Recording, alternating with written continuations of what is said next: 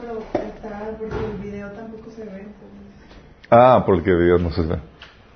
Tiene, tienen internet, ¿verdad? Sí, no es que como que YouTube no está cargando. Es, es YouTube. Es YouTube. Ah, ok, perfecto. Pues confiamos que confiemos que sea un asunto de... Ok, entonces vimos que tenemos un propósito, pero el asunto aquí para muchas personas es, ok, ¿cómo lo descubro? Sí, de eso lo vimos en la serie de, de Entendiendo el reino de tu propósito. Y vimos la responsabilidad. Bueno, en esta serie vamos a ver asuntos de liderazgo que te van a permitir cómo empezar tu ministerio. Muchos gracias a Dios tenemos aquí ejemplos excelentes como la hermana Martita, a Rafa y Acacia y demás que están, que ya están involucrados en un ministerio y que están trabajando para el Señor y todo eso. Sí. Pero tenemos que estar conscientes que no solamente son ellos los que tienen que estar trabajando, todos tenemos una función que realizar. Pero la pregunta aquí es cómo se empieza cómo se realiza. Y por eso tenemos que conocer algunos puntos básicos de liderazgo, sí. Es lo que vamos a ver. Vamos a ver asuntos de, oye, la filosofía básica del liderazgo que enseña la Biblia. La, Biblia enseña una filosofía básica del, liderazgo completamente, chicos, sí. Propone una filosofía de, liderazgo que se contrapone a la del mundo y vamos a ver qué anda con eso. Vamos a también aprender cómo construir tu campo de entrenamiento. Si es, oye, es que no sé cuál es mi propósito, o no sé cómo desarrollar mi liderazgo o mi ministerio, no hay problema. Puedes ser tus pininos y te podemos enseñar cómo llevar a cabo eso. ¿sí? Y vamos a ver también cómo se desarrolla el carácter de un líder. También bueno. Cómo se trabaja en equipo y cómo se desarrolla el liderazgo de otros. Obviamente es un tema más práctico, más técnico, sí. Eh, vamos a tomar un montón, sacar un montón de pasajes bíblicos, pero va a estar más eh, eh, guiado a la práctica, sí, la, la cuestión técnica. Y está encaminado a producir, a que, ayudarte a producir más fruto, sí, y hacerlo más profesionalmente a los que ya lo estamos haciendo, sí. La promesa que el Señor nos da es que si somos fieles en lo poco, Él más te va a dar, sí, y sobre mucho te pondrá. Y eso sabemos que se va a cumplir cuando, el reino de Dios venga, pero no solamente cuando el reino de Dios venga, sino también ahorita. Dice 2 Timoteo 2, 22, que en la casa de un, una casa grande hay instrumentos que son de honra, vasijas de honra y, vasija para usos viles. Dice, el que se santifica, sí, se prepara, es utilizado para usos honrosos, para usos mayores. Y la idea es que tú seas de esas personas que, que son promovidas en el reino para ser utilizado para asuntos importantes en el reino de Dios, sí. Que no te quedes no porque no, seas, no tengas el llamado, tenemos todos el llamado, pero porque no tengas la actitud correcta o, las herramientas técnicas para poder llevar a cabo eso. ¿Sí? Entonces vamos a comenzar con el... Esto es una eh, serie, varias series que vamos a ver asuntos de liderazgo y vamos a ver, en esta primera etapa vamos a ver la filosofía básica del liderazgo, chicos. Sí, vamos a ver qué enseña la Biblia respecto del liderazgo. ¿sí? el paradigma bíblico para este asunto. ¿sí? Pero vamos a comenzar con una introducción acerca de esto.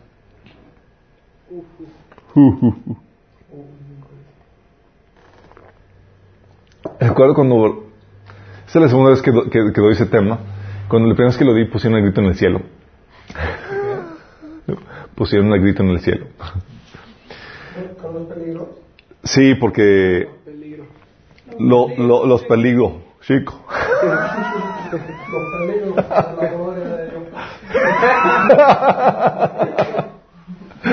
sí, sorry, aquí imagínense una S, ok, todos para que se ríen la imaginación. Pero... Primer peligro,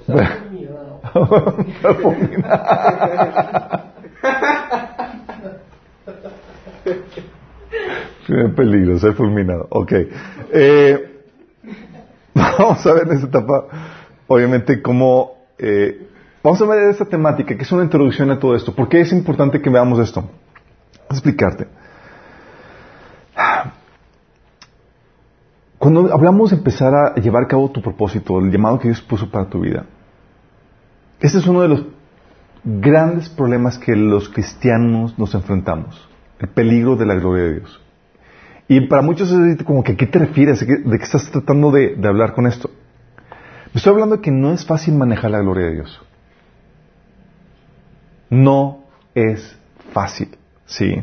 ¿A qué me refiero con la gloria de Dios? Esto, cuando hablo de la gloria de Dios, no estoy hablando de la, de la definición mística que muchas veces manejamos en la iglesia. No, que estuvo muy padre la gloria y, y sentiste la gloria. Y, no, estoy hablando de, de su definición que es, sus atributos, su fortaleza, su belleza. Cuando hablamos, cuando la Biblia habla de la gloria de Dios, está hablando de las características de Dios, con todo lo que implica, sus atributos, su fortaleza, su belleza, su gloria, su grandeza, su originalidad, su perfección, eh, lo tremendo que es Dios, ¿sí?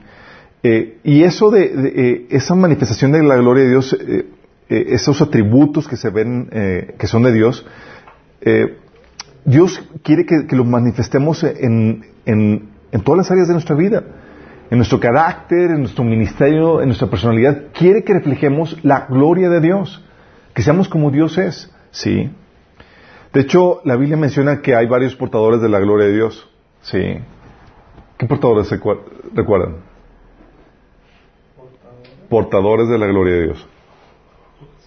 Los cielos, Los cielos, la creación de Dios es portadora de la gloria de Dios. Tú ves la creación y tú ves la grandeza y la majestuosidad de Dios. Por eso, cuando vemos el taller de apologética, comentamos que la teoría de evolución es un gran insulto para Dios porque es algo que tú ves la hermosa creación, los animales, el, tremendo diseño, lo sofisticado, al punto de que los seres humanos tratan de igualar eh, las, eh, la, eh, la, sabiduría que hay en la, en, la, en la forma en que fueron hechas las cosas. Sí, como principios de aerodinámica que aprendemos de las aves y demás, cosas que aprendemos de eso. Y dices, ¿cómo pudo haber sucedido eso? Pero para la, para la ciencia eso es un asunto de, de casualidad, de que algo, un proceso eh, sin intelecto, de al azar, aleatorio, produjo toda esa belleza y toda esa majestuosidad. Y lo que está diciéndole a Dios, eh, le está insultando, le está diciendo que, ¿sabes qué? Todo lo que hiciste no requiere ningún intelecto. Solo, sin ninguna actividad intelectual ni sabiduría, lo produjo solo. Sí, nada más imagínate lo fuerte que están, que, que del insulto. Sí, está haciendo, lo tuyo no requiere nada, es un chiste, sí, nada más requiere nada de inteligencia y mucho tiempo. Sí, es todo lo que están diciendo. Pero la creación dice la Biblia que es un exportador de su gloria. Y tal es así, tal es la gloria que emana la, la, la, creación, que, que los seres humanos a través de la historia han quedado tan impresionados con la creación que terminan adorándola. Pues tan fuertes. O sea, se quedan tan impresionados con la gloria y con la majestad de la, de la creación que terminan adorando. Aún ahora, dices, esos son los, tiempos, los pueblos antiguos que decían que, que, la, que adoraban el sol y las estrellas y, y, la, y los árboles y, y adoraban los elementos de la creación, como dice Romanos capítulo 1. Pero aún ahora, sí, Aún ahora, ¿sabes qué, qué es, qué, se, está, se, le está rindiendo culto? A la madre naturaleza. Y se habla de la sabiduría, no es que la madre naturaleza es muy sabia, es que la tierra es... Eh, Porque les da flojera decir Dios. Les da flojera decir Dios y no es políticamente correcto. Sí, no es políticamente correcto, es en un ambiente, en un, en un concepto eh, ateo, es más apropiado manejarlo de esa forma, ¿sí? Pero imagínate, no solamente es la creación que emana la, gloria de Dios y eso es lo que ha ocasionado esa, esa majestuosidad que Dios puso en su creación, es lo que ha ocasionado que la gente se quede deslumbrada y que termine adorándolo. Pero no solamente la creación, los ángeles. Sí, los ángeles también son portadores de la gloria de Dios. ¿Te acuerdas cuando este apóstol que fue impresionado por la gloria de un ángel? Juan. o sea, vio la, la, gloria de Dios en ese ángel, la belleza, la majestuosidad, que es, no una, dos veces postrándose en adoración por la gloria de Dios que veía a través de él. No más imagínate. Sí. Pero no solamente vemos eso, eso en los ángeles, los seres humanos también somos portadores de la, de la gloria de Dios. Fuimos creados a su imagen y semejanza. De hecho, el mandato de no te das imagen de nada de lo que hay arriba en el cielo, ni debajo de la tierra, ni, ni debajo de, la tierra, no te, no te poses ante, ellas ni le adores. Ese mandato de no hacerte imagen, ¿sabes por qué Dios puso este mandato a que no te hagas imagen de nada y eh, que lo trates de semejar a Dios como una deidad. Porque Dios ya se hizo sus propias imágenes. Tú y yo somos los portadores de la imagen de Dios, de la gloria de Dios. Sí. Y el tratar de hacer una imagen más y, y, y, es como querer pasar la responsabilidad de que tú representas o tú reflejas la gloria de Dios. Yo no. Sí. Y es tratar de pasar esa responsabilidad a alguien más, a un elemento, a un objeto que tiene la... Pues somos nosotros los portadores de la, de la gloria de Dios también. Sí. Nada más que con ello lleva un riesgo. ¿Qué riesgos se imaginan que lleva a ser portador de la gloria de Dios? Más conocimiento, más... no te lo atribuyas tú. Más responsabilidad, orgullo. híjole. El tremendo riesgo de caer en, la, en, la, en esto es el, riesgo de caer en la condenación del diablo. El riesgo de caer en orgullo, vanagloria y presunción. ¿sí? Y esto, déjame explicarte cómo, cómo funciona. ¿sí? Porque cuando vas a comenzar eh,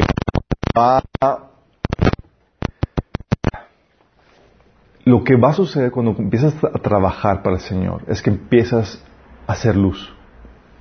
Empiezas a sobresalir del resto de las personas que no están haciendo nada. Sí.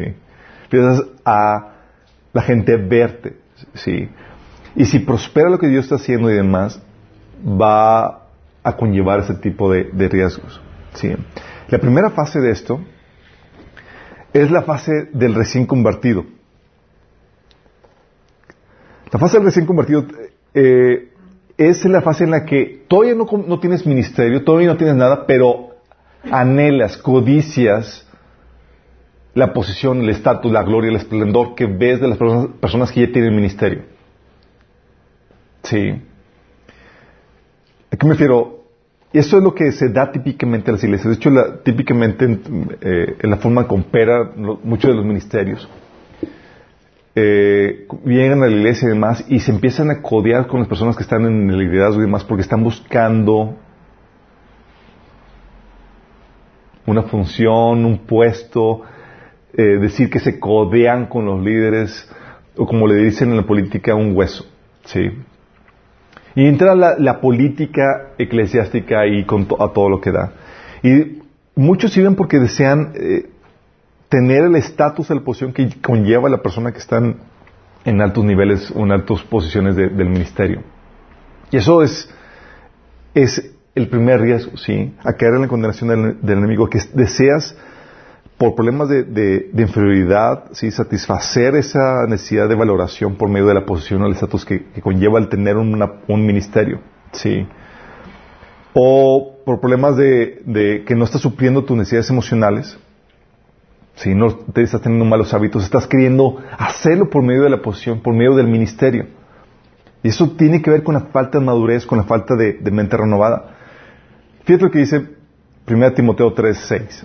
Consejo de Pablo, cuando alguien va, a comprar un ministerio. Dice, que no debe ser un recién convertido, no sea que se vuelva presuntuoso y caiga en la misma condenación que cayó el diablo. O sea, ¿por qué no recién convertido, chicos? Porque se le sube. Se le sube. ¿Por qué? Porque no tiene los hábitos desarrollados. Ah, cuando comienzas con, en el caminar cristiano, te encuentras con la problemática de que vienes con muchos malos hábitos. Uno de los malos hábitos que venimos, y es algo que, el Señor empieza a reformar, es que estamos acostumbrados a llenar nuestro vacío emocional con cosas, con personas, con situaciones, con posiciones. ¿Sí? Y lo que hace el Señor es que te dice, eh, eh, eh esa es una señal de madurez. Sí. Si te dan puesto, ¿qué pasa, chicos? Pierdes piso. Caes en orgullo. Yo recuerdo al inicio de mi, de mi caminar cristiano. Ah, en la iglesia donde estábamos, había los jóvenes, el ministerio de los jóvenes estaba muy activo y había compañeros que estábamos sirviendo al Señor y se veía mucho en compa en los estudios bíblicos y demás, mucho evangelismo, eh, dirigíamos los grupos de estudio bíblico los más grandes en la preparatoria donde yo estaba y otros compañeros de la iglesia estaban con, fluía con don de sanidad, sí, eh, y profecía y así todos estaban, estábamos súper activos. Y, sin saberlo estábamos en una situación en la que estábamos compitiendo. Sí. Estábamos compitiendo y aspirábamos a ver quién llegaba más a posiciones de más mayor posición, mayor opulencia, mayor poder en la gloria de Dios, ¿no? Y recuerdo una vez estaba, tenía que unos 16 años y llegó un chavito a predicar al, al, grupo jóvenes, más joven que yo. Y súper poderosa la predicación, la gente entregada y toda la cosa, y estaba por dentro que me carcomía. Ay, no es cierto.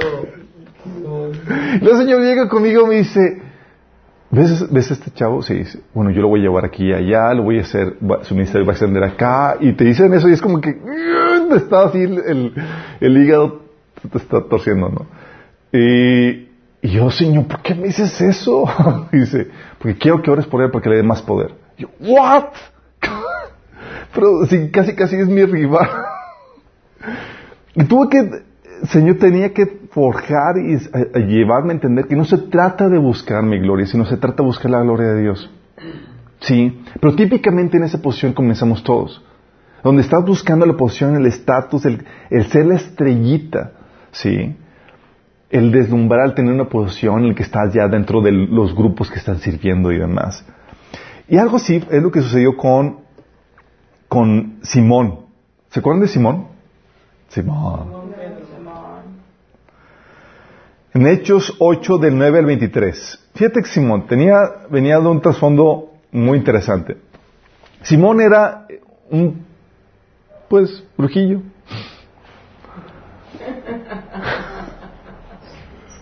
Es el que dice, Simón 8, digo, Simón, digo, Hechos 8. Simón en Hechos 8, sí, en Hechos 8 de 9 en adelante. Dice, un hombre llamado Simón, quien por muchos años había sido hechicero ahí, asombraba a la gente de Samaria y se decía ser alguien importante. Fíjate el contexto. Es una persona que practicaba hechicería y él se daba los, aires de honestos. Él decía que era una persona muy importante. Imagínate. ¿Te imaginas la escena? El tipo es como que buscaba suplir su necesidad emocional por medio de las cosas que hacían y, su posición, el estatus, ¿sí? Dice, todos desde el más pequeño hasta el más grande a menudo se referían a él como el grande, el poder de Dios. ¿Se imaginan eso? O sea, él era como que tenía sus necesidades emocionales satisfechas con todo el elogio y con todo lo que la gente hablaba de él. Sí. Lo dice en el versículo 11. Lo escuchaban con atención porque por mucho tiempo él los había maravillado con su magia. Fíjate cómo utilizaba su magia, era para poder satisfacer sus necesidades emocionales, ¿sí? presumir. Si por ahora la gente creyó en, el mensaje de Felipe sobre la buena noticia acerca del reino de Dios y el nombre de Jesucristo. O sea, llegó, llegó un poder más grande. Órale, quítate eso. Exactamente, llegó el, verdadero poder. Dice, como resultado se bautizaron muchos hombres y mujeres. Luego el, el mismo Simón creyó y fue bautizado. Entonces se convirtió en un pupilo de ser el líder acá, Juan Camané, se convirtió en el pupilo de este Felipe. Comenzó a seguir a Felipe todos los lugares donde él iba y estaba asombrado por las señales y los grandes milagros que Felipe hacía. O sea, estos sí eran, estos sí eran verdaderos milagros y señales. Así como que nada con sus, sus artes mágicas que, que, nada que ver. Dice, cuando los apóstoles oyeron que de Jerusalén, eh, cuando los apóstoles de Jerusalén oyeron que la gente de Samaria había aceptado el mensaje de Dios, enviaron a Pedro y a Juan allá. En cuanto ellos llegaron, oraron por, los nuevos creyentes para que recibieran el Espíritu Santo. El Espíritu Santo todavía no había venido sobre ninguno de ellos porque solo habían sido bautizados en el nombre del Señor Jesús. Entonces Pedro y Juan impusieron sus manos sobre, sus, sobre, eh, sobre, mm, sobre esos creyentes y recibieron el Espíritu Santo. Cuando Simón vio que el Espíritu se recibía cuando los apóstoles imponían sus manos sobre la gente, les ofreció dinero. Para comprar ese poder. Les ofreció una ofrenda. Pedro, una ofrenda. Sí. Órale. Quiero doble unción de tú. Si hubiera sido en estos tiempos, sí se lo. ¡Claro! Fue la primera. ¿Cómo se llama? Maratón y cómo se llama. Dice, y luego dijo, déjenme tener este poder también, exclamó, para que cuando yo imponga mis manos sobre las personas reciban el Espíritu Santo. Dime, dime tú, con dado el contexto que te menciona aquí el pasaje, ¿cuál crees que haya sido su motivación? La. La no, no, no es lana. La motivación era poder recobrar el estatus que había perdido con la llegada de Felipe. Es con este poder otra vez voy a tener el la preeminencia, codiciar esa gloria que estaban teniendo los apóstoles. ¿Sí me explico? Dice, órale, aquí está Milana. Dice, Pedro le respondió, mi cuenta bancaria es... eh, ah. que tu dinero se destruya junto contigo por pensar que es posible comprar el don de Dios. Qué heavy. Cuidado cuando se te ocurra comprar algo que es un don. Y, la- y lo grueso del asunto es que hoy en día se hace mucho eso. O sea, que se te enseña a sembrar para que recibas tu milagrito. Eso es comprar. ¿Ok, chicos? Dice... Dice, le, le continúa diciendo Pedro, tú no tienes parte ni derecho en esto porque tu corazón no es recto delante de Dios. Arrepiéntete de tu maldad y ora al Señor. Tal vez Él perdone tus malos pensamientos porque puedo ver que estás lleno de profunda envidia y el pecado te tiene cautivo. ¿Qué tenía? Envidia. Sí. ¿Qué estaba buscando? Pues estaba buscando su propia gloria. Sí. Fíjate cómo menciona ahí en Hechos 8, una dice que él decía ser alguien importante, haciéndose pasar por alguien grande. Si él buscaba, trabajaba para qué? Para su posición, por su, para su gloria. Sí. Y lo había estado, y había estado deslumbrando a la gente con, con sus artes mágicas para lograr eso. Y estaba, ¿y por qué crees que estaba siempre con Felipe? Aprender de Órale, ¿cuál es el truquito aquí para aprender tus milagritos? ¿sí? cómo le hace. ¿Cómo le hace? Sí, porque Felipe hacía grandes señales y milagros, imagínate, al punto de dejar a todo el mundo atónito. O sea, él quedó relegado por completo, ¿sí? Dice, denme a mí también ese poder para que todos a quienes yo les impongan las manos reciban el Espíritu Santo. Luego, luego, quiero, give me the power. ¿Sí? Y así es como llega, en ese estado de Simón, no crees que es a pobre, pecador, y, no, así en ese estado venimos generalmente todos a los pies de Cristo. ¿Sí? Y el Señor tiene que empezar a trabajar el corazón para quitar esa envidia, para que dejemos de buscar nuestra gloria. A los que son envidiosos, no todos llegamos así. Todos llegamos en una situación en donde estamos acostumbrados a suplir nuestras necesidades emocionales de una forma incorrecta. Todos. Y tenemos que pasar un proceso de aprender nuevos hábitos. Porque si tú no suples tus necesidades emocionales en Dios, lo suples en otra cosa más. Tal vez en tu posición, tal vez en tu estatus, tal vez en tu dinero, tal vez en tu familia, tal vez en muchas otras cosas. Sí. Eh, entonces, ¿qué, qué fue? Le dice Pedro que lo puede ver lleno de profunda envidia y que el pecado lo tiene cautivo. Está fuerte, ¿no? Esto. ¿Qué es lo que sucede aquí, chicos?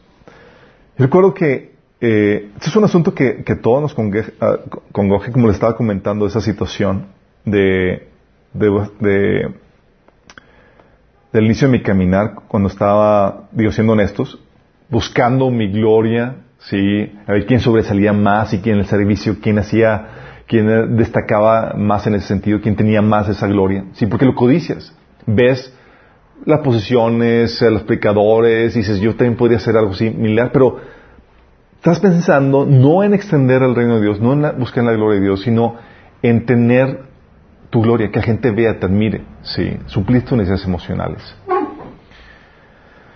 Obviamente no todos lo suplen de esa forma, sino hay otras formas en que los tratan de suplir, pero a fin de cuentas ellos tienen que ser, rediseñar ese, ese, ese, ese, tiene que rehacer este, eh, eso en nuestra vida, sí.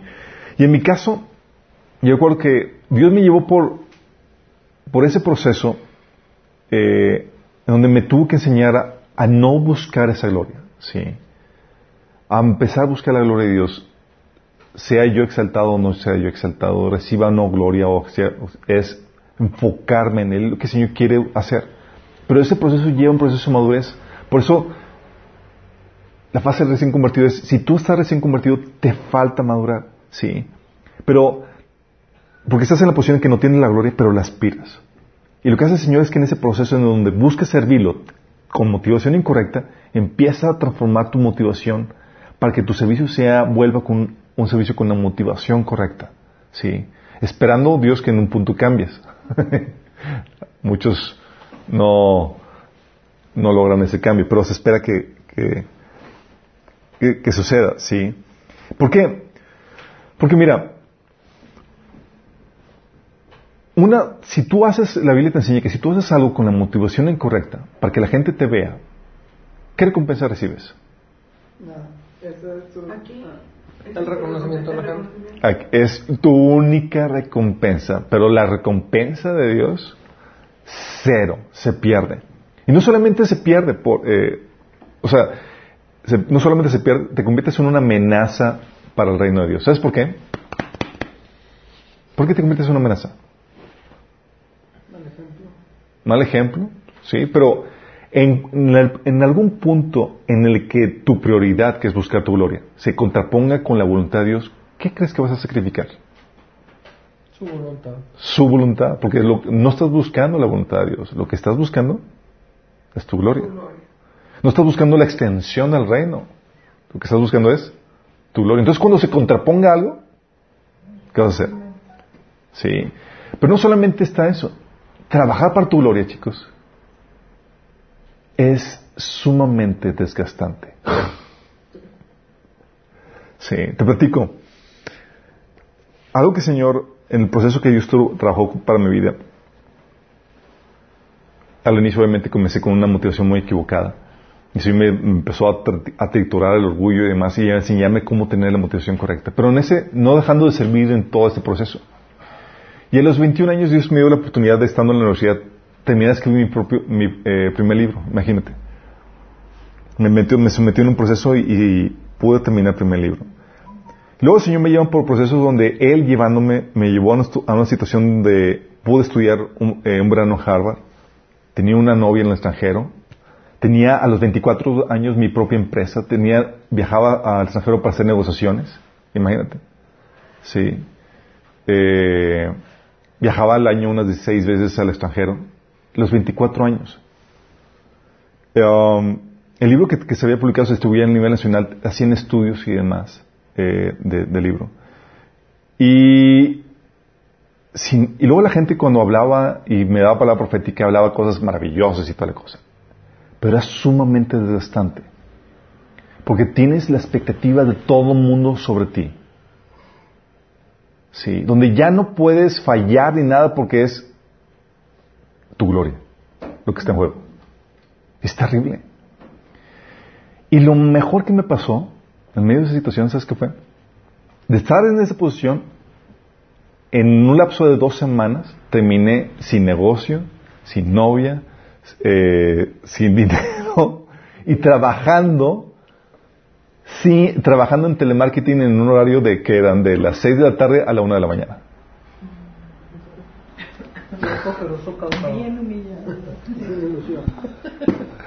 Yo estaba, fue un momento liberador para mí. Sí, porque la gente pone en ti expectativas. Pone expectativas y empiezas a vivir para tu gloria, para mantener esas expectativas que la gente tiene acerca de ti. Sí, no vayas a defraudar lo que dicen, lo que vieron y toda la cosa. Luego más mi papá, sí. Mi papá cuando estaba en toda esa posición antes de caer en telemarketing, era me presumía con todo el mundo, imagínate. Luego termino así, en, telemarketing, recuerdo una vez, estaba tan, estaba la situación tan crítica en el corazón de mi papá que eh, estaba destrozado, la verdad. me dio raya al trabajo, recuerdo una vez, y él estaba llorando. Imagínate. Es que, ¿cómo terminaste tan bajo? Es que, ¿por qué? Es que el otro y esto. Y luego lo empiezo a ver llorando y dije, y iba manejando así yo, ¿qué onda contigo, papá? Si el que debía estar ayudando soy yo. Dice, compórtate como hombre, esto pasa rápido, es una temporada donde uno está, a estás arriba, estás abajo, o sea, esto va a pasar, tranquilo, no es como que se acabó el mundo y demás, y empiezo a dar, Dos cachetadas. Lo viste, así como que se gana la dice. ¿Sabes? Por eso me caes bien. Pero yo estaba llevando un maravilloso plan de Dios donde te estaba enseñando a despojarte del qué dirán, de la de, de las expectativas que la gente pone. Sí. Fue un, un, paso muy importante que era parte de ese proceso de madurez. Porque cuando eres libre de eso, del qué dirán, eres libre para hacer la voluntad de Dios como venga. Porque a veces la voluntad de Dios no viene en el formato que tú quieres. A veces quieres que venga de tal forma para que la gente pueda ver y tal cosa. Y a veces dices, ¿esto señor? ¿Qué onda? y viene en formatos de en, envoltura de humillación, de desprecio y cosas que, o crítica, oposición y todo eso. Sí. Pero cuando se quita todo eso, es genial. De hecho, la gente me preguntaba, oye, ¿en qué trabajas? Y yo así como que, ah, en telemarketing, de noche. Así como era para mí liberador que a veces decirlo. Sí. Y era genial, sí, porque se te quitan las expectativas de la gente, ya no vives para eso. Y es parte del proceso que Dios quiere, que no vivas para las opiniones de otras personas, que no busques llenar tu vacío en lo que, eh, con lo que otras personas comentan, sí. Entonces la primera fase es, estás en la fase de recién compartido, no tienes la gloria, pero la, la, la codicias. Y déjame decirte, eso codiciar la gloria, chicos, no está mal. ¿Por qué digo que no está mal? Pues no está mal en ninguna persona querer superarse. Estoy buscando lo del reino. Puede, puede buscar superarse con una motivación incorrecta, incorrecta y sería mal. No, no. Pero ¿por qué no está mal buscar la gloria? Es que nosotros somos la gloria del Señor si lo hacemos bien. ¿Qué es autoestima? Dios puso en nosotros el deseo de gloria, chicos, de grandeza. Y no está mal. La problemática es de dónde lo obtenemos. Nosotros, el Señor nos enseña a buscarlo de Dios, no del hombre. Buscamos la alabanza y la gloria que viene de Dios, no del hombre. Por eso dice Romanos 2.7 que los que buscan gloria, honra e inmortalidad, Dios les va a dar eso. Sí. No es que seamos así de esos agachones que no tienen aspiraciones, al contrario, nuestras aspiraciones son de tal magnitud que esperamos que buscamos una gloria a nivel Dios. sí. Que venga de Dios. De, y lo que el Señor busca es poner nuestro corazón y nuestra actitud de, de tal forma que busquemos, que no nos conformemos con baratijas, sino que busquemos la grandeza que viene de Dios. Porque estamos acostumbrados a buscar baratijas y nos deslumbran las baratijas que el mundo nos ofrece ahorita. Pero Dios quiere que cambiemos eso. Y lo que hace es que busque nuestro bienestar al, cambiar nuestro corazón para buscar la gloria que viene de Él. ¿Sí? Porque no va a ser un hombre el que te va a estar dando gloria, la alabanza. ¿Va a ser quién? Dios mismo. Vamos entonces, esta es la primera fase. Es el primer riesgo. A que te abalances y así como este eh, Simón, con esa envidia de que quieres ese poder, esa gloria que tenían los apóstoles y demás, y te muevas motivado con la motivación incorrecta. ¿sí? La segunda fase es cuando ya cambió el Señor tu motivación, ¿sí? Eh, uh, ah, déjame darles algunas, a ver, fases, porque lo que me empezó. Ah, y la segunda fase es la fase de Satanás, ¿sí? Ah, es la fase donde te deslumbra tu gloria y pierdes piso. ¿Saben quién le pasó a esto? Ah, vale. ¿A quién? ¿Quién se, lo, quién se ocurre? Pues. ah, Satanás. Uno fue Satanás, obviamente, y vamos a ver ese caso, pero... pues es que a mí me da pena decir nombres. No, no me refiero a la Biblia, ejemplos de la Biblia. Ya ibas a poner raza. Ay, pues mira, perenganito, perenganito, perenganito.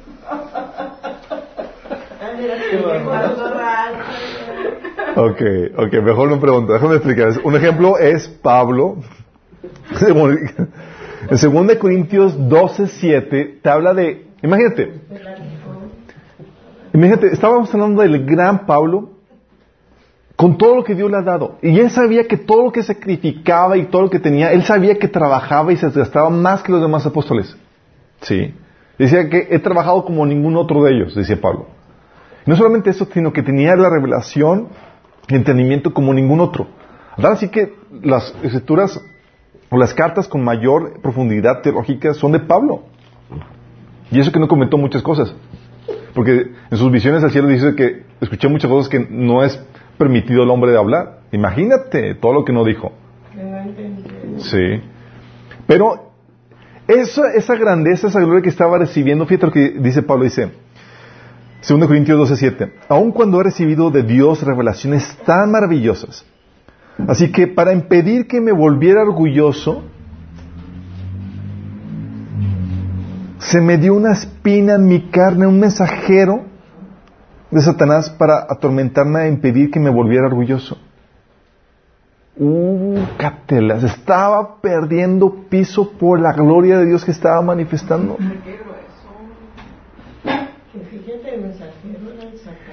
Quiero que entiendas esto.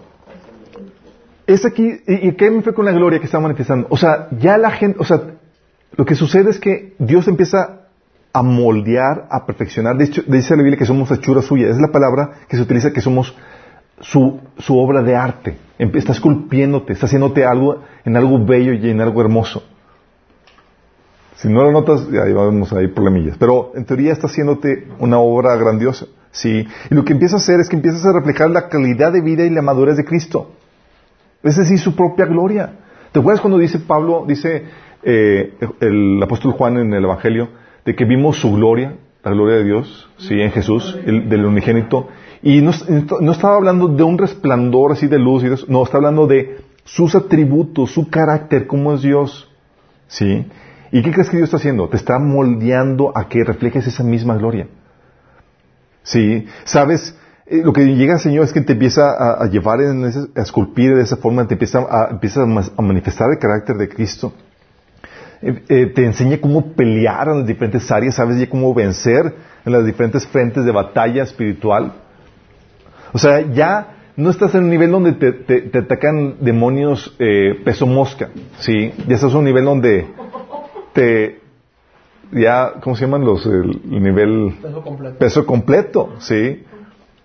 O sea, Satanás te hace ya los mandados cuando te Muchas personas están así ahogándose en un vaso de agua por sus problemáticas separatidas ya pininos, sí, porque ya sabes cómo lidiar ese frente. El Señor te ha llevado esa, esa gloria en esa madurez. Y empiezas a generar fruto, que sobrepasa incluso a veces los de otros. Y gente es bendecida por lo que estás haciendo. Y ves que el Señor está hablando a través de ti, empiezas a manifestar esa gloria por medio del servicio que estás haciendo para Dios. Y no solamente eso, sino que eh, la unción que el Señor deposita sobre ti te lleva a sobresalir en tu dono, tu ministerio. Porque si saben, ¿no? Que lo que ¿Se acuerdan cuando vimos el tema del bautismo del Espíritu Santo? No se acuerdan. Ok, no pregunto. cuando vimos el tema del bautismo del Espíritu Santo, habíamos comentado que es el tema de la unción. Sí, bautismo del Espíritu Santo es recibir la unción, la presencia del Espíritu Santo que te lleva a ejecutar el servicio para el cual tú fuiste llamado. Y lo que hace la unción es que te lleva a ejecutarlo en niveles de excelencia, en niveles superiores a los del promedio. ¿Sí? Si eres, así como David, oye, si fuiste un giro para ser guerrero o un eh, líder de batalla, vas a hacerlo a un nivel sobre, eh, sorprendente. ¿Sí? Y así para cada área y cada función. A los que vimos pasajes donde habían sido personas ungidas para hacer diseños, ¿se acuerdan? Dice, la unción venía para hacerlos de forma excelente y de forma extraordinaria. Lo que hace la unción. Entonces, imagínate, estás haciendo, llevando a cabo la obra de Dios para tu vida y lo estás haciendo en la unción. Eso te lleva a hacerlo de niveles que la gente a veces sorprende. dices, wow, ¿cómo lo hiciste? Wow, o sea, la gente se sorprende que estás haciendo o llevando a cabo eso. Sí. Y lo que lleva ese, ese, ese trabajo, esa obra donde estás llevando esta, gloria es que incluso llega al punto donde te, eh, te has generado un nombre.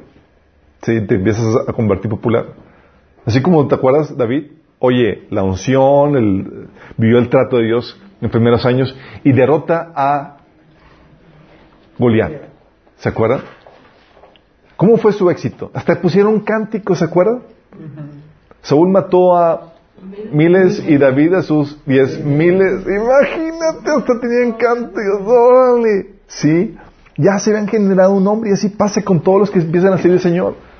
O sea, ¿tú crees que Pablo no era famoso?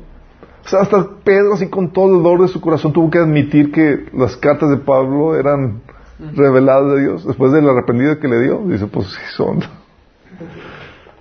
Tan, sí. Y eso es lo que pasa, chicos. Una cosa es la tentación de, de buscar esa gloria para ti.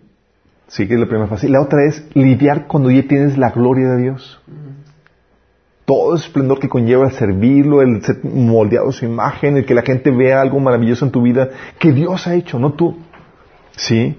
Y tienes aquí el caso de Satanás, en Ezequiel 28 del 12 al 17.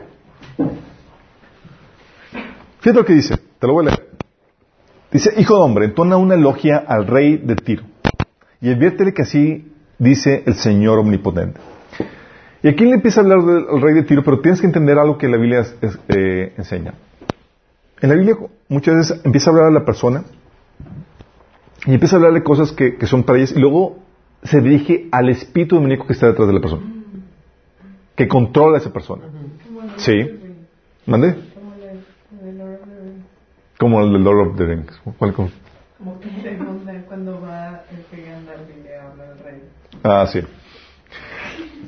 Todo lo que hace, aquí le empieza a hablar a Tiro, y así, digo al Tiro, y le empieza a hablar al rey, pero empieza a decir cosas que no aplican para nada al rey. Y sabes que ya está, ya cambió de, personaje y le está hablando al rey espiritual de Tiro. ¿Sí? Que es Satanás. Y le empieza a decir, eres un modelo de perfección, lleno de sabiduría y de hermosura perfecta. Estabas en Edén, en el jardín de Dios, adornado con toda clase de piedras preciosas rubí, crisolio, jade, topacio, cornalina, jaspe, zafiro, granate y esmeralda. O sea, piedras bien bonitas, ¿sale? Tus joyas y encajes estaban cubiertos de oro y especialmente preparados para ti desde el día en que fuiste creado. Fuiste elegido querubín protector, porque así lo dispuse. Estabas en el santo monte de Dios y caminabas sobre piedras de fuego. Desde el día en que fuiste creado, tu conducta fue irreprochable hasta que la maldad halló cabida en ti. Por la abundancia de tu comercio te llenaste de violencia y pecaste. Por eso te expulsé del monte de Dios como un objeto profano. A ti, querubín protector, te borré entre las piedras de fuego. A causa, fíjate lo que dice, a causa de tu hermosura te llenaste de orgullo. Sí. Yo feito, si dices feito, díganme, gloria a Dios, hola, alaba al Señor. Tú no vas a tener ese problema. Le preguntan a una chavita, ¿y tú eres bonita o inteligente? y la huerquilla se rebola, Bueno, Satanás aquí era bonito e inteligente, ¿sí? Dice, entonces a causa de tu hermosura te llenaste de orgullo, a causa de tu esplendor corrompiste tu sabiduría. Por eso te arrojé por tierra y delante de los reyes te expuse a ridículo. Fíjate lo que dice. Te está hablando de que su belleza, su esplendura, su sabiduría, o sea, era tal la gloria de Dios que, con la que estaba lidiando él que no pudo tolerarla. ¿Estás consciente de eso? Qué fuerte, ¿no? El príncipe encantador. El, era el príncipe encantador. O sea, ahí versículo 12 dice, tú eres el sello de perfección llena de sabiduría y acabado en hermosura. O sea, tenía la, mejor ropa, ropa adornada con toda clase de piedras preciosas. Luego aparte lo puso como ángel poderoso, ángel guardián, querubín, que es lo el, así en el rango de ángeles, top. Sí, es Satanás y los de su jerarquía y para abajo los, los demás. Imagínate, sí. Y aparte decía que era intachable en todo lo que hacía. Sin embargo, a causa de su hermosura se llenó de orgullo, a causa de su esplendor. ¿Y qué, qué esplendor reflejaba? La gloria de Dios. Oye, y eso que era ángel guardián son los... Es como que una, una posición guardián, ¿verdad? Son los que guardan la, presencia de Dios. Sí, eran los, los, que tenían. Así es, los querubines. ¿Y de qué la guardaban? Pero sí, ¿por qué la tenían que guardar? Digo, si Dios, ¿quién se pone contra él? Sí, pero Dios no se toma la... Pero Dios... Pero, no, no, no, simplemente... O sea, lo que pasa es que el hecho de que Dios se, ponga se oponga a ti directamente es de darte mucho lujo. ¿De qué? El hecho de que Dios se oponga, el que Él intervenga a ti, Él directamente contra ti, es darte mucho lujo. O sea, Dios mismo se me opuso. Él manda a sus siervos. Ah, Sí, es que o sea, no digo. Pero vino Jesucristo. Es por amor a nosotros, imagínate el privilegio que tenemos. No, y también Dios mismo, imagínate el privilegio que Dios puso con nosotros. Sí. Entonces, imagínate, estás hablando de, de, esa gloria, de ese esplendor, chicos. Y es lo que les platicaba cuando, con todas esas experiencias que el Señor me estaba dando, era como que un, peso de gloria que, que, era difícil de cargar, porque te empiezas a, a tratar de mantenerlo, ¿sí? Empiezas a tratar de, de, de, mantenerlo, y muchas veces de forma artificial. Y esto fue lo que ocasionó que se corrompiera. Y eso pasa con, no, crees, no crees que es un asunto de que, ah, pues Chuy y sus ondas ahí raras y estaba batallando con eso. No, no, eso pasa con todos. Pablo estaba batallando con eso la grandeza, el esplendor que estaba recibiendo de Dios y lo que Dios había hecho por medio de él y la revelación que estaba recibiendo, le dijo, Señor, sabes que te voy a dar un aguijón. Algo que te ayude a mantenerte con los pies en la tierra. Oye, aparte debía muchas Pablo también, antes de... hizo mucho daño. Pero pues, pues se lo pasaron porque pues le dieron Sí, hizo mucho daño, pero ¿sabes cómo lo, o sea, por eso decía que, la, decía, fui el mayor pecador, pero, sí, pero la gracia de Dios en mí, y no fue en vano. Sí, fue mayor y, fue y no fue en vano, porque trabajé más que todos, decía. y aparte las friegas que le metieron, varias veces la trataron de matar. Por eso, por eso digo. O sea, tenía mucho que compensar. Tenía mucho que compensar, pero con eso llevaba un, peso de gloria. Entonces imagínate, entonces imagínate cómo lidiarías tú cuando la gente empieza a verte a ti y dice, ah, oye Carlos, tu ministerio, ora por mí y toda la cosa, y empiezan a llamarte y dices, ¿cómo Dios? Y, o sea, ¿cómo, cómo, ¿cómo lidias con eso? ¿Sí? Y ya te empiezan a hablar. Y... Señor, mándame el aguijón.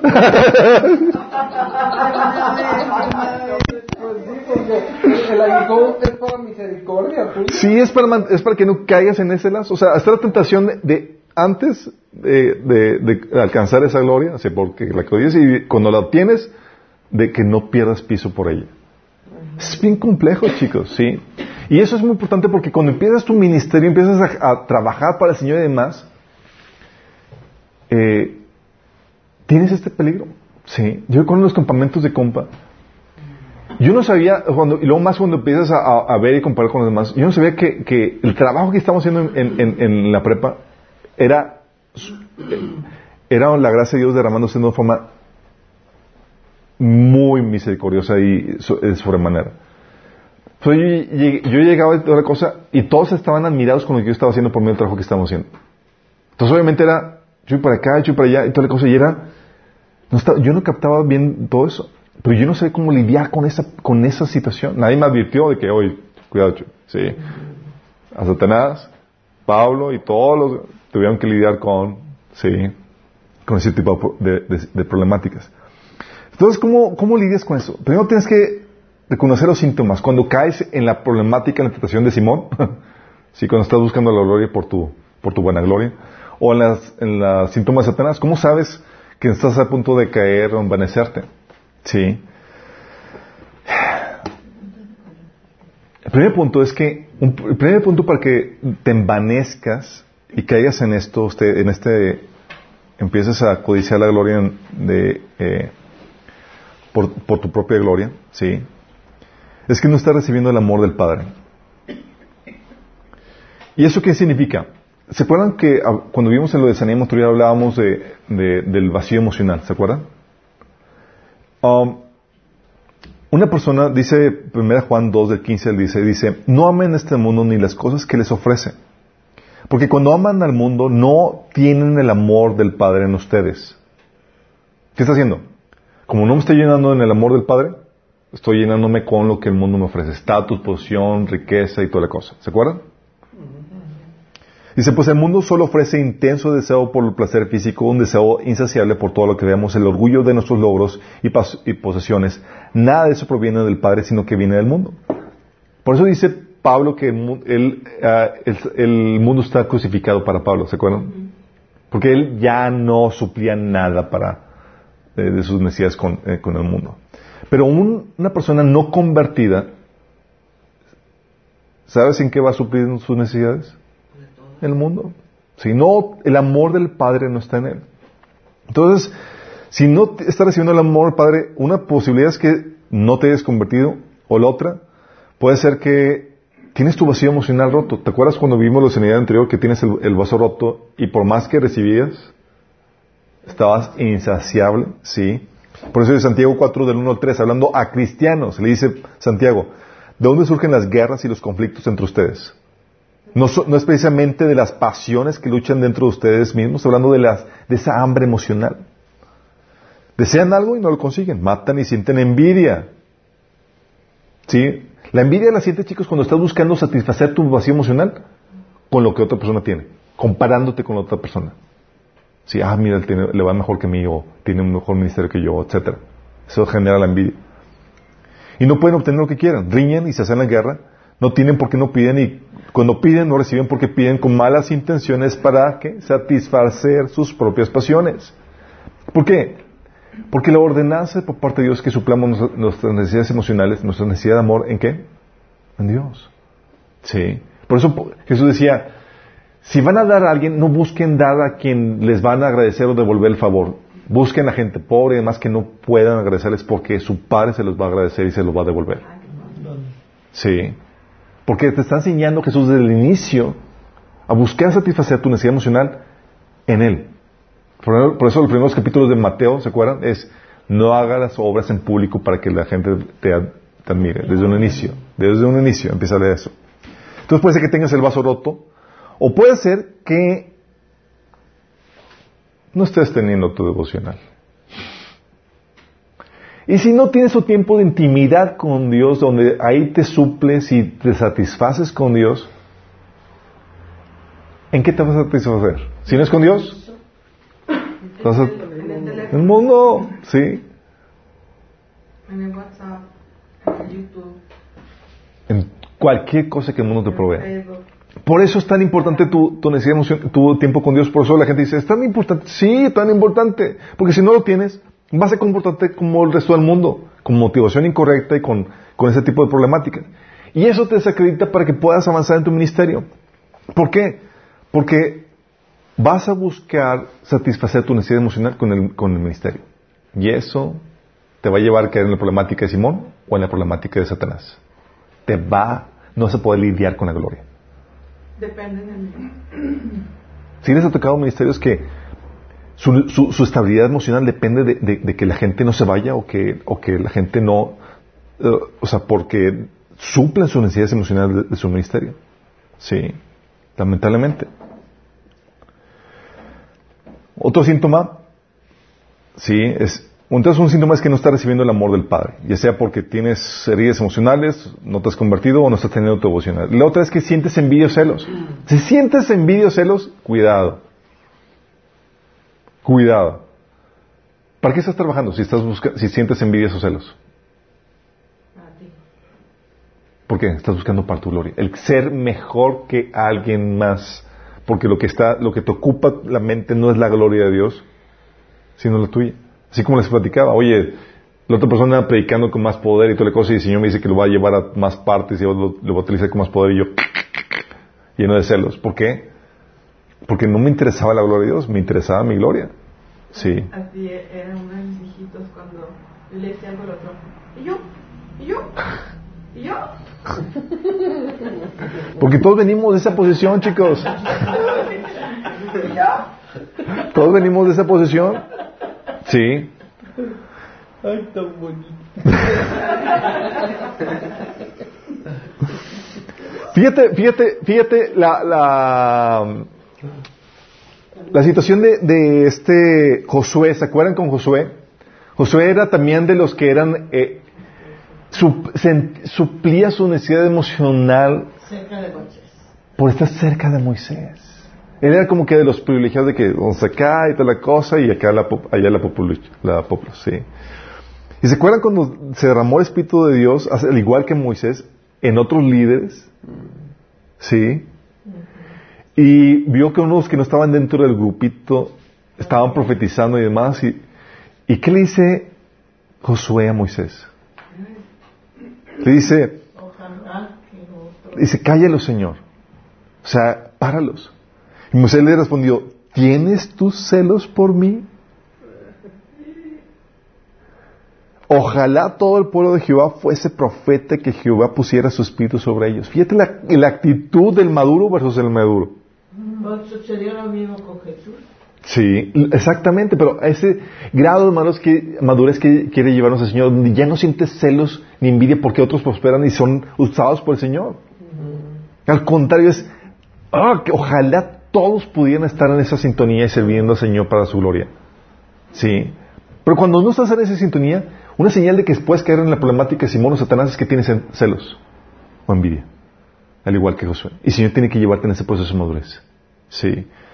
También cuando, oye, cuando otros tienen más poder o habilidad o recursos o relaciones que tú, sí. Hay gente que empieza a sentir ahí que le carcome la envidia. O cuando Dios prospera a alguien más que tú. ¿Te ha tocado? Oye, que Dios le, le fue, lo prosperó más o lo utilizó más. Todas esas cuestiones de, de, son cuestiones de envidia. Y la Biblia nos enseña a llorar con los, con los que lloran y a qué? Ya, ya gozarte con Ya gozarte con los que se gozan. Y no es así una sonrisa así, así ficticia "Hey, qué padre. así como que me, me, me gozo contigo. Eh, no, es que tengo Botox. Me puedo reír bien.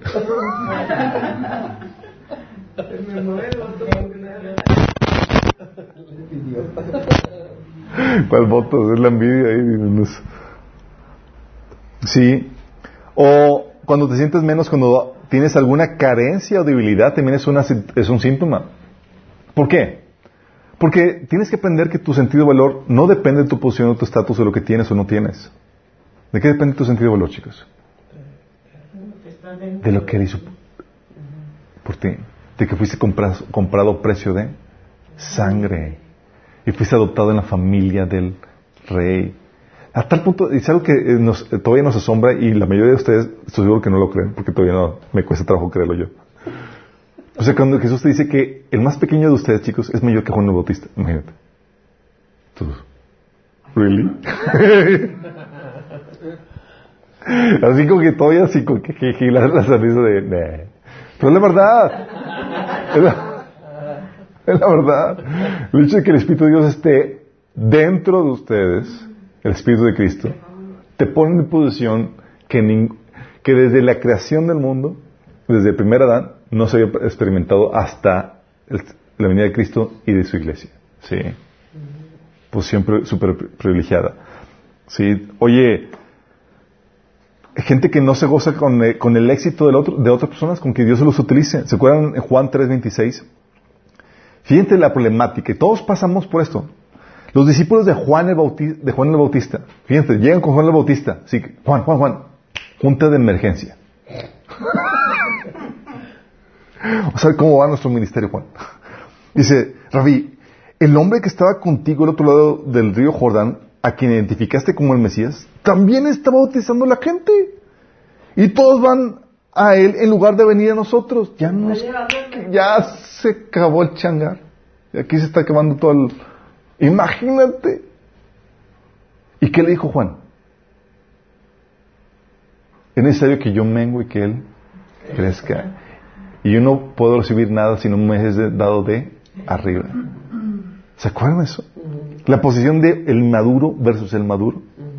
Sí. ¿Qué habrá dicho el discípulo de Juan? ¡No! ¡No! No, sí, de hecho, dos, Entonces, ahí nos vemos. Oye, pues de hecho, dos de ellos, dos de ellos se fueron a seguir a Jesús. ¿Se acuerdan quiénes fueron? Simón, eh, Simón, ¿no? ¿Y su hermano? Simón. Sí, ¿verdad? No me acuerdo, pero fueron dos. Sí. sí, fueron dos de ellos. Dice, entonces, oye, no te gozas con el éxito de otros, eh, oye, a ti te está yendo medio mal. Es X, es con que estamos sirviendo al Señor, con que el Señor se está llevando la gloria, ¿sí? O cuando tratas de impresionar a los demás, ¿sí? O buscar que no hablen mal de ti, eso que buscar que no hablen mal de ti, chicos. Es defender tu gloria, es desgastarte por tu gloria. O querer que otros hablen de ti y de tus buenos atributos, es decir, buscar tu alabanza. O resientes cuando la gente no aprecia o agradece tu trabajo o tu esfuerzo. ¿Tienes tocado el pensamiento que llega así como, este ni siquiera me lo No agradeció? lo vuelvo a hacer, no lo vuelvo a hacer. ¿Para qué? Sí, sí, que sí. es- Veo que te ha atacado también a ti ese pensamiento. sí, pero cuando te lo resientes así es ¿por qué? Porque estás trabajando para la- recibir esa, eh, esa alabanza, esa gratitud de la gente.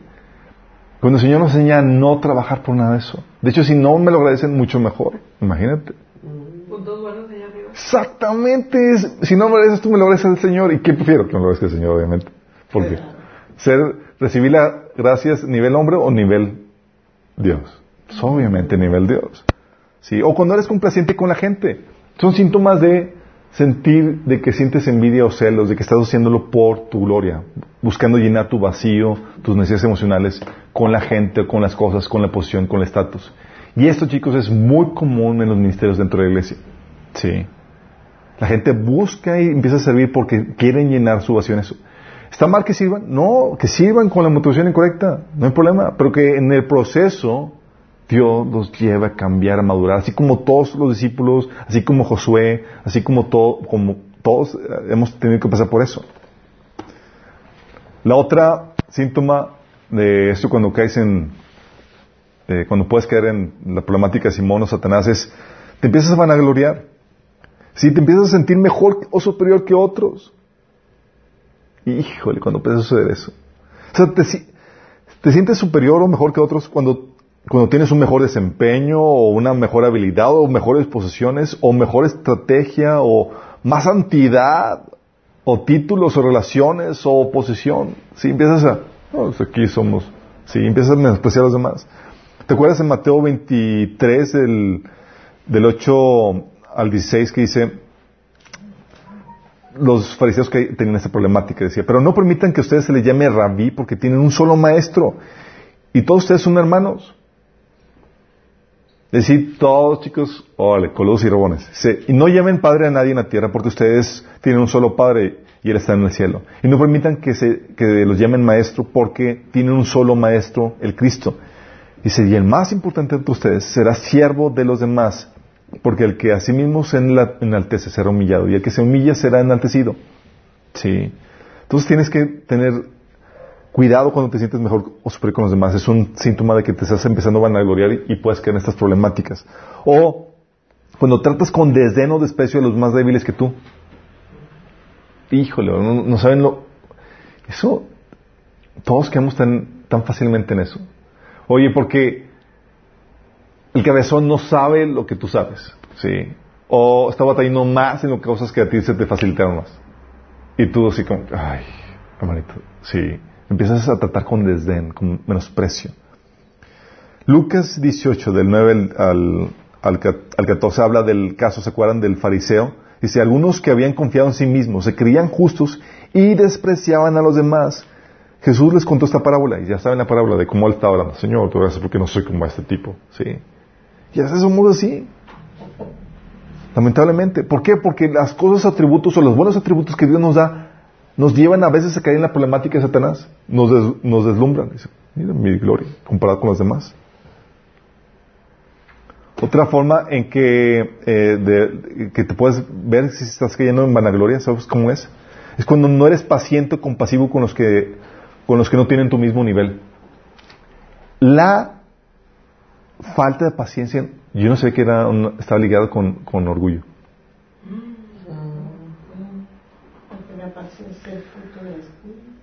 ¿Por qué? Yo recuerdo que una vez estaba, me voy a sincerar, estaba quejándome de algunas ovejitas.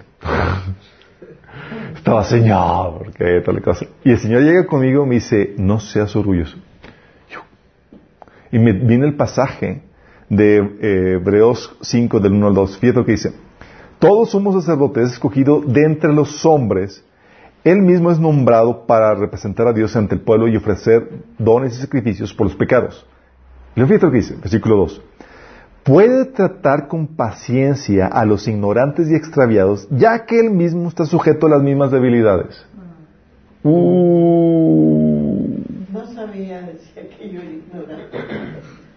Entonces así como que, oye, impaciente más, es que el Señor me decía, esa vez me dijo, yo soy todavía más paciente contigo, con tus debilidades y con tus torpezas. Y yo, Así Así. Así como, ¿Y tú?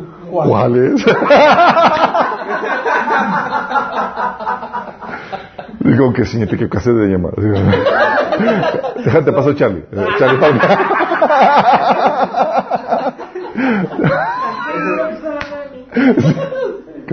Soy Chuy.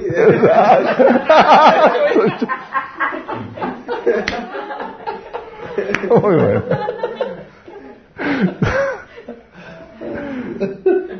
Sí, qué grueso. Tómala. O cuando esperas que la gente te, te dé un trato especial, si les ha tocado. Oye, eh, como Mateo 23, dice, les encanta sentarse en la mesa principal en los banquetes y ocupar los asientos de, honor en las sinagogas. Sí, que, o sea, que llegó y que mi trato especial, ¿dónde está? Sí. Eh, o, o les molesta cuando no les dan el título o de ese trato especial. Sí. Decía Ma- Mateo 23, 7 que les encanta recibir saludos respetuosos cuando caminan por las plazas y les llaman rabí. Sí, a veces es como que empiezan a hablar que dice, "Al- el licenciado Alberto", o el apóstol fulanito de tal, y es como que el megatítulo, ¿sí? Y a veces me preguntan, ¿y qué cambia con el título? Dice, hay apóstoles hay apóstoles. X, ponte a trabajar, ¿sí? El título de menos, ¿sí? Es apóstol. Y si no, Con que haga la chamba de apóstol, ¿sí? Oye, es que muchos tenemos tienen el título, no hacen la chamba del, de que, re- que representa el título. Muchos no tienen ni el título, pero la- hacen la chamba, ¿sí? Lo importante es que haga la chamba. Pero cuando empiezas ya a fijarte en esos detalles, cuidado. ¿Estás en el punto de Simón o Satanás? Tu gloria te está llevando a tropezar, ¿sí? No estás lidiando con la gloria de Dios. O te molesta, o nadie te puede cuestionar, porque eres el líder. Uh, si le cuestionas. Sí.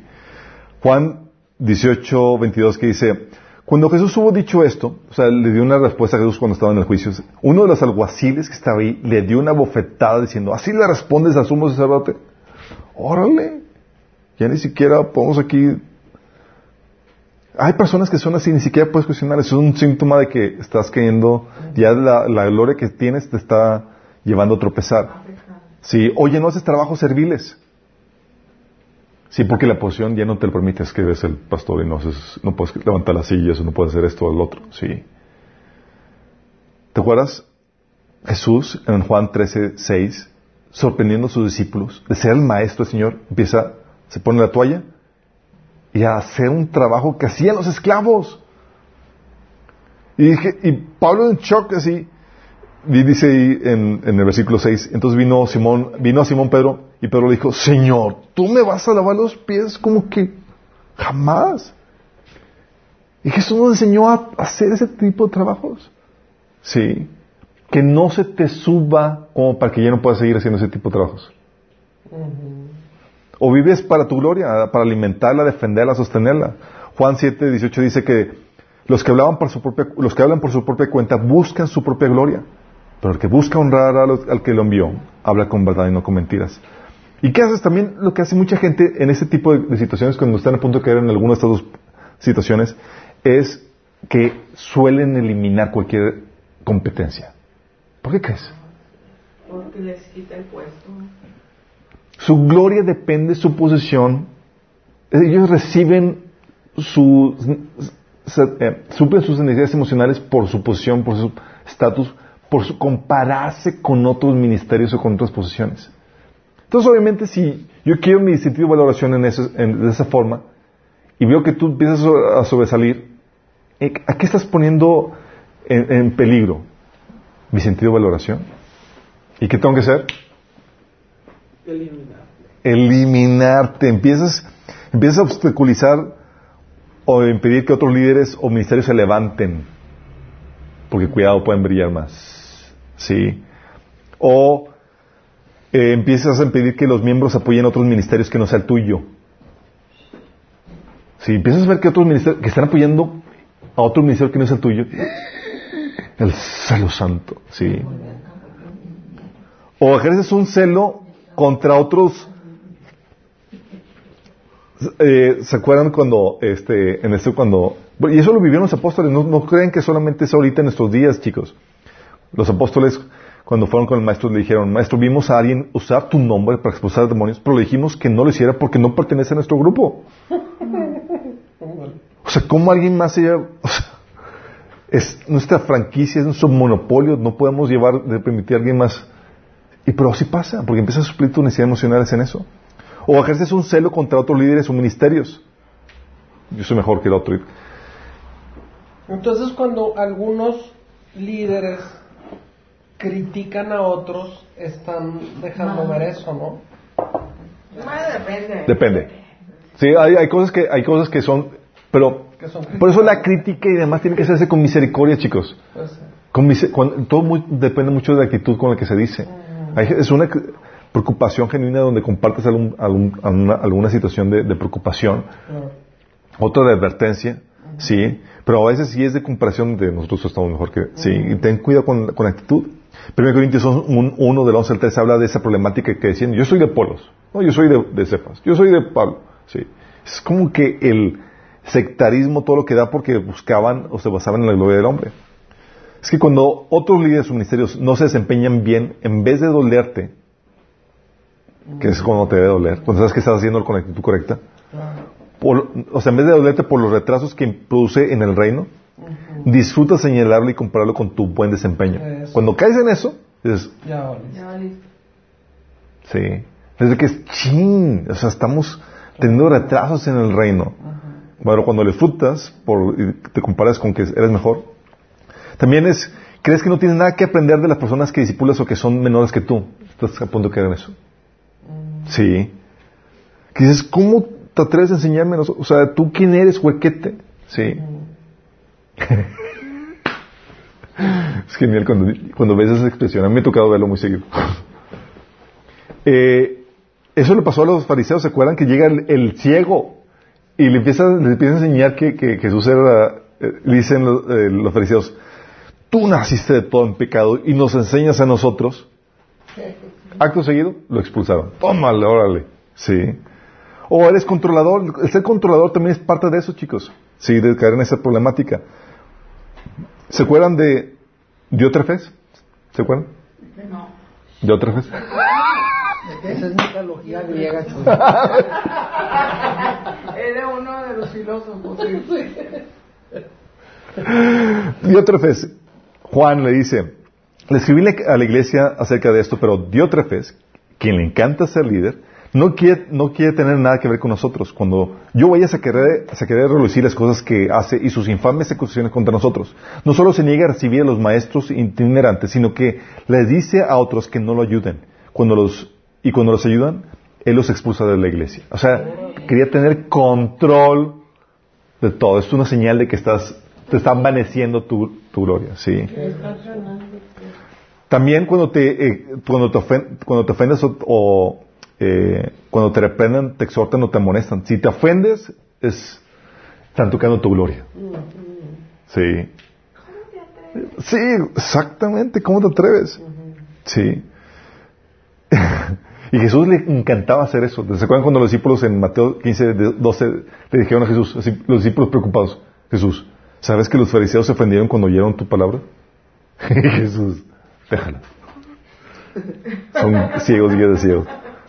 O sea, no, le, no, se preocupaba por eso. O también otro síntoma, cuando rechazas cuando te dicen que estás mal en algo sin antes analizarlo, meditarlo o discernirlo. O sea, ya te cerraste. En de Crónicas 25 del 15 al 16 hay un caso que dice, pero así el Señor se encendió en ira contra Masías y le envió un profeta con este mensaje. ¿Por qué sigues a unos dioses que no pudieron librar de tus manos a su propio pueblo? El rey interrumpió al profeta y le replicó, ¿y quién te ha nombrado consejero del rey? Si no quieres que te maten, no sigas fastidiándome. O sea, se le subió. O rechazas amonestaciones o retroalimentación, no por el contenido, sino, sino por quién te lo dice. Es como que, y a veces Dios envía a las personas menos idóneas para que te den y te jalen las orejas. ¿Sí les ha tocado? Así como que, ¡oh! para darte en la torre. Sí. Y te encuentras el caso de, de Jesús. ¿Sabes por qué menospreciaban a Jesús? Los fariseos en Juan 7, del 46 al 52. Para nadie. Porque venía de Galilea. Es como que, ¿cómo que de Galilea? Y aparte ninguno de los líderes lo había aceptado. Sí. Y si tienes pensamientos de que, qué fregón soy. Qué bien me salió esto. Sí. O pobre hermanito, qué loser. Déjame lo ayudo. o wow, me lucí. Sabes que estás siendo atacado en esto. Una vez un predicador hablaba de, de, eh, de una aplicación así muy potente, muy impresionante, sí, la gente quedó impactada y la hermanita se, se fue la primera en abordarlo y en felicitarlo, le agarra la mano y dice, qué hermosa predicación, Dios me ministró, fue de los mejores que he escuchado, felicidades, y dice, gracias dice, es la segunda persona que me lo dice. Pues si no ha habido nadie que, que yo soy la primera que lo abordo. Sí, no, pues Satanás me lo dije yo allá atrás. Leche. Porque empiezas a- y te empiezas a, a- a- a- a- afectar con, con um, lo que te empieza a inflar el enemigo. Quiere que caigas en la misma condenación que él cayó. ¿Sí? ¿Qué es lo que tienes que hacer? Consejos prácticos. Gracias. Cinco puntos. Ya son las 10. Ándale. Ya. Vamos rápido, ya para terminar. Ya no podemos Sí. detener. Sí, ya no, ya vamos a terminar. Ten tus tiempos con Dios. Tienes que tener una relación con Dios para que se te bajen los humos. Tienes que suplir tu necesidad en Dios. Sí. Dos, tienes que administrar tu pensamiento. Sí. Va a haber ese tipo de pensamientos de, de, de, de- situaciones que van a venir y es normal a todos. Sí. A veces mi esposa me decía, oye, ¿qué luchas estás teniendo? Yo, luchas. Estoy teniendo luchas con el orgullo. Sí, en serio. Sí. A veces llega así situaciones de envidia y de orgullo de que, ah, mire, como, sí, por, viene por eso. Y, sí, y el Señor va a tener que ponerme así pensamientos de, tengo que forjar, sí, pensamientos correctos como, oye, no es mi gloria o la grandeza de mi ministerio el que debo buscar, grabarme eso, sino la gloria de Dios y la extensión de su reino. Sí, lo cual sucede cuando cada uno cumple su ministerio y yo solo soy una pequeña parte para, importante, pero una pequeña parte dentro del cuerpo de Dios. No soy todo. Gracias a Dios. Sí. De hecho, le tengo que dar gracias a Dios porque, porque gracias que, que Dios levanta más gente. Así como que, gracias Señor. Sí. O también el pensamiento que tengo que grabarme es que todo lo bueno que hay en mí es por la persistente y amorosa obra del Espíritu Santo en mi vida, que pone en mí el querer como el hacer. O ningún talento, ninguna revelación, ningún logro, ninguna cosa buena en mí vino porque sea mejor persona, sino por, por su pura gracia. ¿Sí? Sin Él no sería nada. O todo lo que tengo es un regalo de Dios. Es- todas esas cuestiones, esas frases se las, pon- se las puse ahí con los pasajes bíblicos. O el pensamiento de requiero la contribución de mi hermano, aún el menor de ellos. Aún incluso de los incrédulos. O no soy valioso por lo que tengo, lo que logro o lo que sé, sino por el precio que pagó Jesús por mí. O Dios escogió lo vil y lo despreciado del mundo. Aquí estoy. Sí. Para, eh, para, para ser rey y corredero juntamente con Cristo. O siervo inútil soy. Pues no hago más que hacer lo que se me, lo que se me encomendó hacer. A veces dices, wow, qué buena idea se me ocurrió. no, mi estimado. Estás simplemente descubriendo las obras que Dios preparó en tu mano para ti, las cuales se te encomendó. Sí. Y no estás haciendo nada extra. Sí. O el pensamiento de que no estoy exento de caer y puedo caer en lo mismo que yo condeno a otras personas. ¿Se acuerdan pasaje de, Jesús- de, de- de Pablo que dice, el que empieza a estar firme, mire que no caiga? Sí. O no soy mejor que mi prójimo, que está en el error, pues yo estuve igual de cegado que él, pero Dios tuvo misericordia y me abrió los ojos al llamarme. Sí. O mi prójimo que está en el error es una víctima de Satanás y mi guerra es contra él, no contra mi prójimo. O Dios utiliza mi debilidad y mi necesidad para glorificarse y cumplir su propósito en mí. O lo que tengo o lo que logro no me hace más valioso que el prójimo, pues valgo por lo que soy, no por lo que tengo ni lo que hago. Y prácticas correctas, chicos. Sí. Oye, prácticas correctas es hábitos que tienes que desarrollar, son hábitos de pensamiento. Si te sientes menos, ¿qué debes de pensar? En la exaltación de, en la exaltación que has obtenido en Cristo. Te ha hecho heredero. ¿Sí? Si sientes que pierdes piso, piensa en tus debilidades y deficiencias. Es buenísimo. Tu pecado es excelente antídoto contra tu orgullo. ¿Sabes qué decía el salmista? Dice, mi pecado está siempre delante de mí. ¿Porque estaba flagelando? No, porque le ayuda a mantenerse con los pies en la tierra. Sí. O algo que también te puede ayudar es ayudar a desarrollar el liderazgo de otros, a que otros tengan éxito. Eso te ayuda a mantenerte humilde. O tener presente siempre tus fallas, tus errores, como habías comentado. O no simplemente no hacer nada para impresionar a alguien, como dice Filipenses 2.3. O sabes qué? Tratar a otros como mejores que tú. Recuerdo en el Starbucks, este, este hermanito que tenía, que es eh, un vigilante, lo saludé y nada más el Señor me dio la visión de, este es uno de los grandes en el reino. Yo, wow, era como que un privilegio saludarte, ¿sí? Porque debes tratar a todos así como si fueran grandes, en, eh, más, más importantes que tú. O mejorar, considerar a otros mejores que tú. O gozarte con el éxito de tus consiervos. O sabes qué, como dice Pablo, gloriarte con tus debilidades y necesidades. Como dice, porque ahí es cuando el poder de Dios se glorifica. O sabes qué, no tomarte muy en serio. Hacer cosas serviles. O no busques que te llamen por títulos. O sabes que trata de pasar desapercibido. No buscar figurar.